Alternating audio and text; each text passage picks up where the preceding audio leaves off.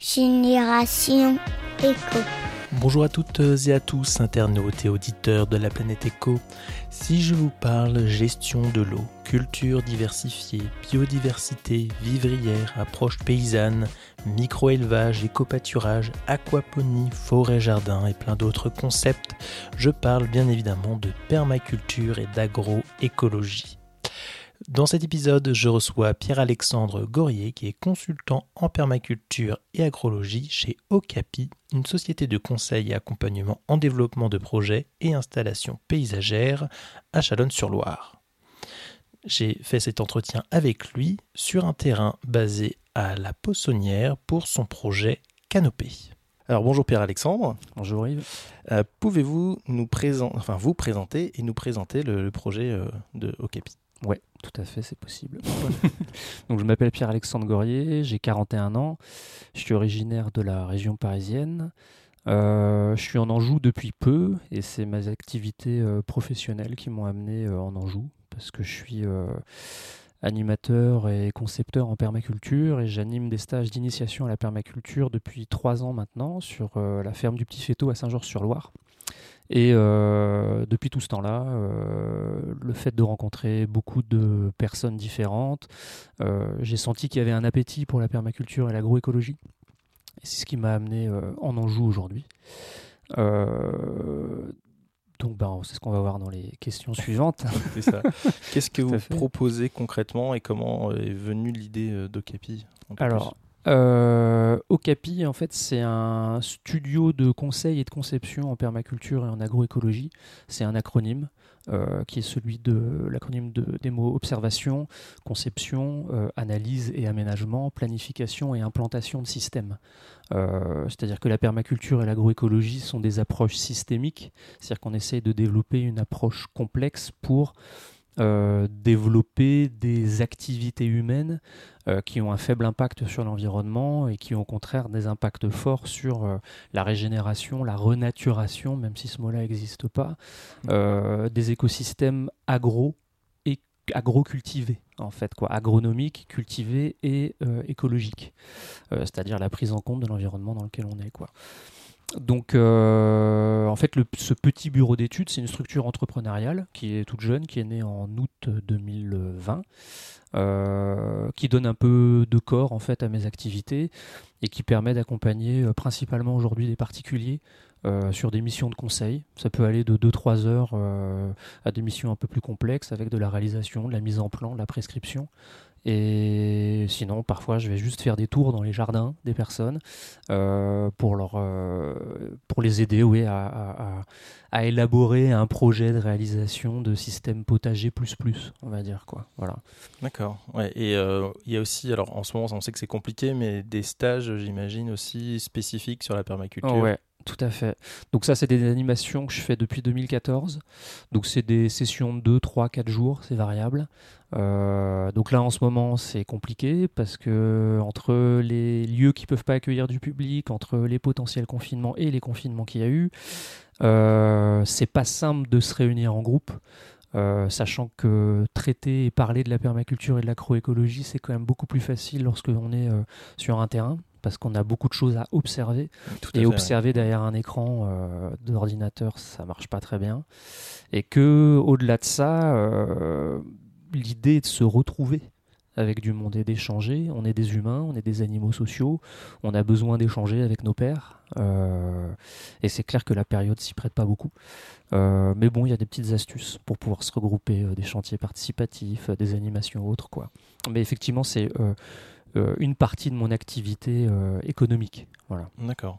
Alors, on est euh, ici sur un, terrain qui héberge donc le projet Canopée, donc sur le, la Poissonnière, hein, on peut, dire. Est-ce que vous pouvez nous en dire un peu plus de ce projet? Oui, alors le projet Canopée en fait s'installe sur un, terrain qui est en zone naturelle de plus de 4 hectares. Que je recherchais. c'était un peu une configuration que je recherchais, c'est-à-dire que c'est pas du tout un terrain agricole, c'est pas un terrain plat, c'est un terrain qui est boisé, sur lequel il y a beaucoup de relief, sur lequel il y a des étangs. Euh, c'est-à-dire que la ressource en eau étant une priorité, euh, bah, c'était ce que je recherchais en premier lieu. Et l'idée, c'est que euh, c'est un terrain qui a pour vocation à abriter justement toute une logique de revalorisation de l'environnement naturel. Euh, on pourrait s'entendre sur euh, qu'est-ce qu'on entend par la nature, mais c'est-à-dire en gros vraiment la prise en compte euh, des phénomènes naturels, de la biodiversité végétale et animale présente, et d'y inclure une permaculture, c'est-à-dire une manière de concevoir et de percevoir l'environnement euh, qui passe par beaucoup d'observations, beaucoup d'analyses de terrain et surtout une manière de gérer les flux énergétiques, c'est-à-dire euh, comment rentre le soleil, comment capturer la lumière, comment capturer les calories, euh, comment travailler et gérer le vent et surtout en priorité comment gérer convenablement l'eau qui rentre sur un site comme celui-là, parce qu'aujourd'hui, récemment, il y a des problématiques sur l'eau, mais ces problématiques sur l'eau sont liées principalement à notre incapacité ou méconnaissance à savoir gérer la ressource en eau. Euh, donc le projet Okapi a pour vocation à installer une permaculture, donc un, agrosystème euh, écologique. Euh, qui est un projet qui est, qui est un gros projet quand même, c'est un projet à 10 ans minimum, avec installation de plantation, donc sur des systèmes multi-étagés. Euh, avec euh, une logique d'éco-pâturage, euh, des activités de pisciculture, mais tout ça vraiment d'un point de vue vivrier. C'est-à-dire qu'on n'est pas, c'est pas il n'y a pas de logique commerciale derrière ça à proprement dit.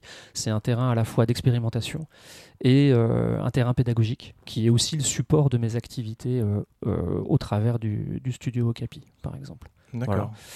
Mais c'est un lieu carrefour, c'est-à-dire que si on peut pas faire des stages dans des salles, et eh ben on en profite pour se retrouver ici pour parler du projet, faire des chantiers participatifs, euh, observer, euh, implanter des choses, euh, charrier de la terre s'il faut charrier de la terre, et puis montrer qu'on peut faire des choses un peu partout.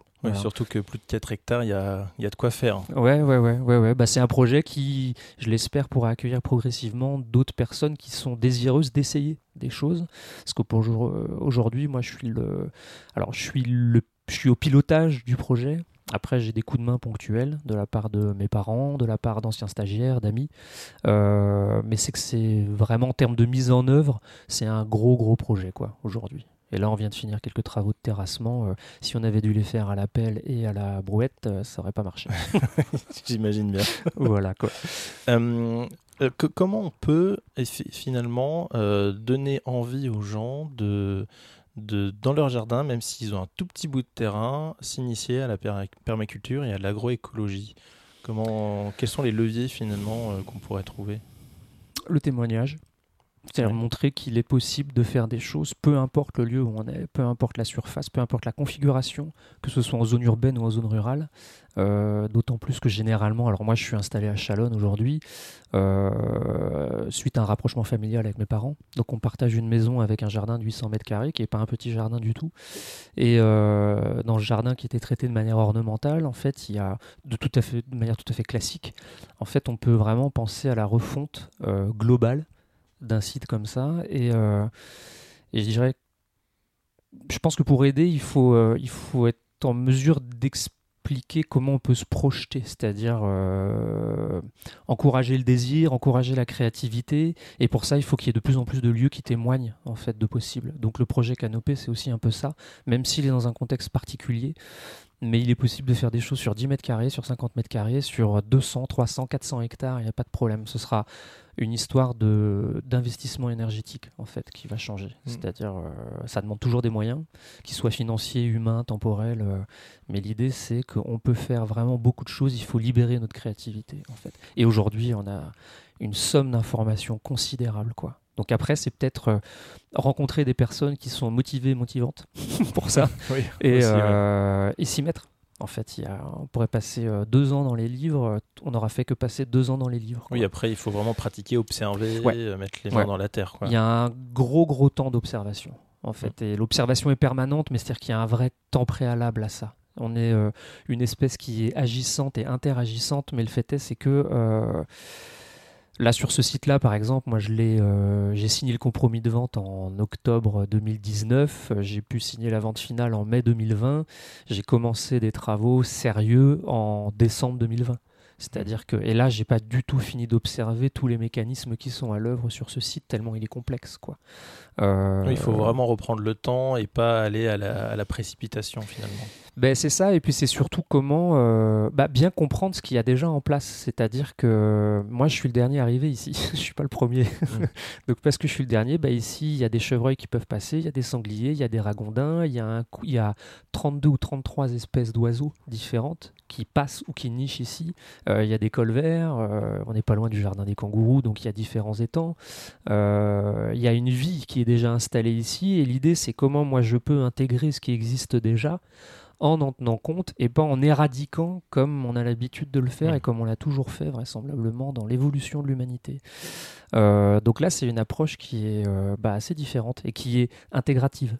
Voilà. Mm. Mais euh, avec les- la difficulté que ça comporte, c'est-à-dire que c'est complexe. quoi. C'est complexe. Oui, finalement, ouais. dès Mais- qu'on touche à la nature, euh, de toute façon, euh, ça Ouais. reste euh, complexe. Si je reviens juste au au niveau du particulier, est-ce qu'on pourrait peut-être pas dire, plutôt que de faire des haies classiques avec du tuya, du laurier, Mm. des trucs comme ça, Mm. plutôt créer des, des, des haies avec justement des fruitiers, ce Bien genre de choses Bien sûr. ouais. Mais aujourd'hui, en fait, c'est- c'est toujours une histoire de, de méconnaissance. C'est-à-dire que toutes les connaissances sont accessibles, euh, plus ou moins facilement, certes, euh, parce qu'en fait, il manque d'intervenants pour euh, sensibiliser, familiariser. Il y a une vraie dimension pédagogique. à, à développer autour de ça.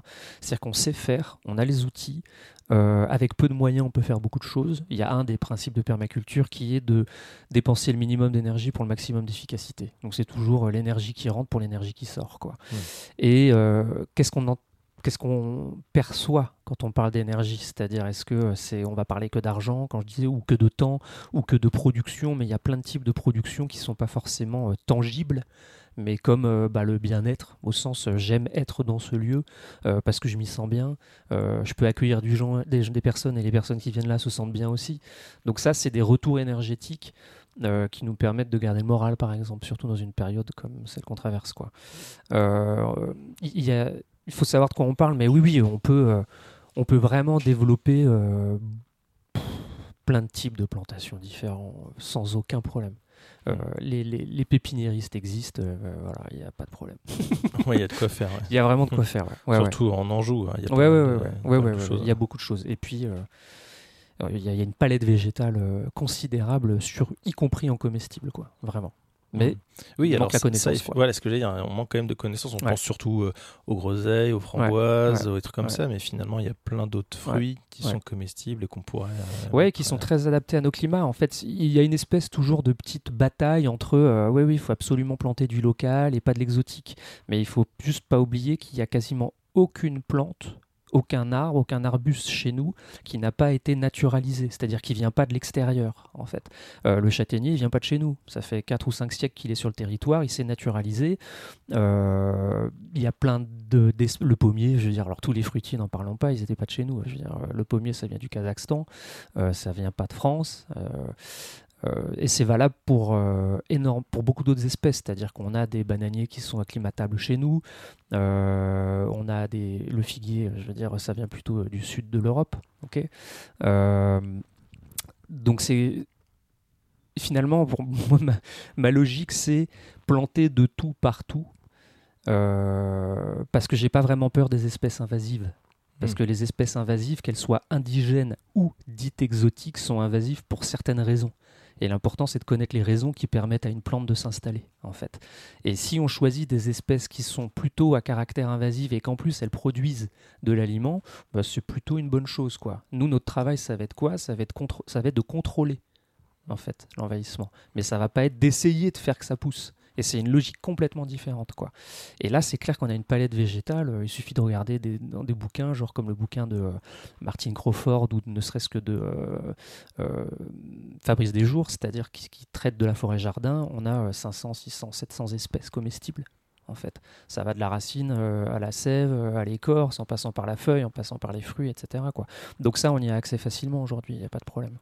Mm. Euh, il suffit juste euh, de rencontrer soit les bonnes personnes, soit de rencontrer les bons ouvrages.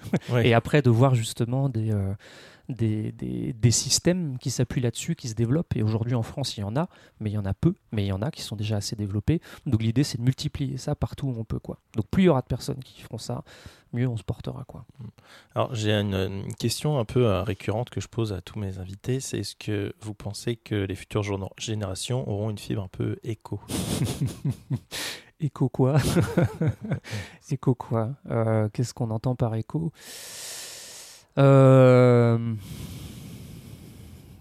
Je pense que comme, euh, comme dans toute génération, comme dans toute espèce, il y a de tout. ce qui est certain, c'est que nous, on a quoi nous? C'est-à-dire qu'on a une période où les contraintes sont de plus en plus fortes. On a, il y a une conscience qui s'élève par rapport à la notion de limite euh, partout sur la planète, même si aujourd'hui on peut observer qu'on n'en tient pas beaucoup compte, mais on est dans un monde fini et que clairement, euh, si on n'est pas en mesure de limiter nos appétits et nos ambitions, euh, ça ne marchera pas bien. moi, je vois qu'en trois ans d'animation de stage, c'est des stages qui regroupent vraiment plein de types de personnes, ça va de 17 ans à 85, 88 ans en fait. Tout type de population confondue, de métiers confondus, à la retraite, pas à la retraite. Et c'est clair qu'en trois ans, j'ai vraiment vu une évolution de mentalité, mais au sens de gens qui sont, de, qui sont vraiment concernés par les sujets euh, pour lesquels ils viennent, par exemple permaculture, euh, euh, zéro déchet, consommation locale, tout ce genre de trucs. Et après, c'est la question du nombre. Et là, j'en ai aucune idée. Moi, je pense qu'il y a toujours une poignée d'individus qui euh, est un peu visionnaire, finalement, qui anticipe un peu ce qui peut se passer, mais ça, c'est valable à toutes les époques. Euh, après, euh, moi, ma réflexion, elle est toujours double, c'est-à-dire qu'est-ce qu'il est possible de faire à l'échelle de l'individu? Et à l'échelle agrégée. Et au milieu de ça, à l'échelle agrégée, j'entends l'échelle de la civilisation, mmh. finalement, ou des sociétés complexes. Euh, entre les deux, bah, il y a plein de paliers, c'est-à-dire qu'est-ce qu'on peut faire à 2, à 4, à 6, à 8, à 10, à 20, et après, qu'est-ce qu'on peut faire euh, en termes de civilisation, sachant que pour moi, la, la société est une émanation de l'individu, en fait, et pas l'inverse, quoi. Donc, mm. euh, donc euh, bah, c'est à souhaiter qu'il y ait de plus en plus de personnes euh, écho quelque chose. Écho quelque chose, exactement. Comment on peut vous contacter bah, Aujourd'hui, là, je suis en train de travailler sur justement la visibilité de l'activité du studio Okapi. Aujourd'hui, euh, pour me trouver, bah, il faut m'appeler. Donc euh, mes coordonnées sont pas encore visibles. Là, c'est vraiment beaucoup sur le bouche à oreille. En mm. fait, euh, j'existe pas vraiment réellement sur les réseaux sociaux, sur le web, mais ça va arriver prochainement. Il y a néanmoins sur Facebook une page qu'on a montée qui s'appelle Permaculture et Agroécologie 49. Euh, on est trois administrateurs dessus. Euh, donc il est possible d'envoyer de, des, contacts par là. Moi je suis sur Facebook, euh, Pierre-Alexandre Goris, ça se trouve facilement. Il y a une association aussi cofondée avec des amis en Touraine qui s'appelle l'association ART pour Action Rurale des Territoires. Donc c'est au travers de cette association que j'interviens pour tout ce qui est animation de stage. donc c'est une association qui est basée à Langeais, moi, les, stages que j'anime sont, euh, ou du moins jusqu'à maintenant, étaient à Poitiers, à Niort, euh, à Nantes, à Angers, euh, à Orléans, tout ça. donc, bah, cherchez mon nom, mon prénom, et puis bientôt il y aura un site web, une vitrine avec des coordonnées précises. voilà. Ok, super. bah, merci beaucoup, Pierre-Alexandre. Et puis, j'encourage tout le monde, hein, effectivement, à venir sur le terrain de la poissonnière pour venir donner un coup de main et observer et voir comment se comporte la nature. Ok, merci Yves. Vous venez d'écouter un nouvel épisode de Génération Echo. Merci à toutes et à tous. N'hésitez pas à partager et à commenter, cela aide beaucoup le podcast. Et je vous dis à bientôt pour un prochain épisode.